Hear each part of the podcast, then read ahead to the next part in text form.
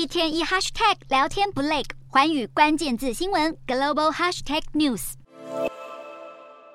美丽的自然景观，美味的道地小吃。位于东南亚的越南，不止充满旅游商机，更是不少商人垂涎的新生代世界工厂。近年来，越南的经济市场与中国相较之下，具备许多优势。这几年，中国防疫政策较为严格，劳动力成本也节节攀升，且中国正面临着人口高龄化的问题。此时的越南劳动人口依旧年轻。除此之外，越南对于多项自由贸易协定的态度也比中方积极许多，因此更能轻易打入许多国家的市场。在地理条件方面，越南不仅拥有三千公里的海岸线，又与中国相邻，使越南成为了许多国际大企业的首选。不少科技厂也纷纷把产线从中国移往越南，因为许多企业工厂产线的迁入，使得越南二零二二年 GDP 增长高达百分之八点零二，创下了二十五年来的最大涨幅。经济成长如此快速的越南，将来或许有机会取代中国，成为各国大企业驻扎的中心。然而，越南如果想往供应链上游移动，可能不是一件容易的事。主要原因是，虽然越南劳动力充足，却十分缺乏管理人才与技术人员，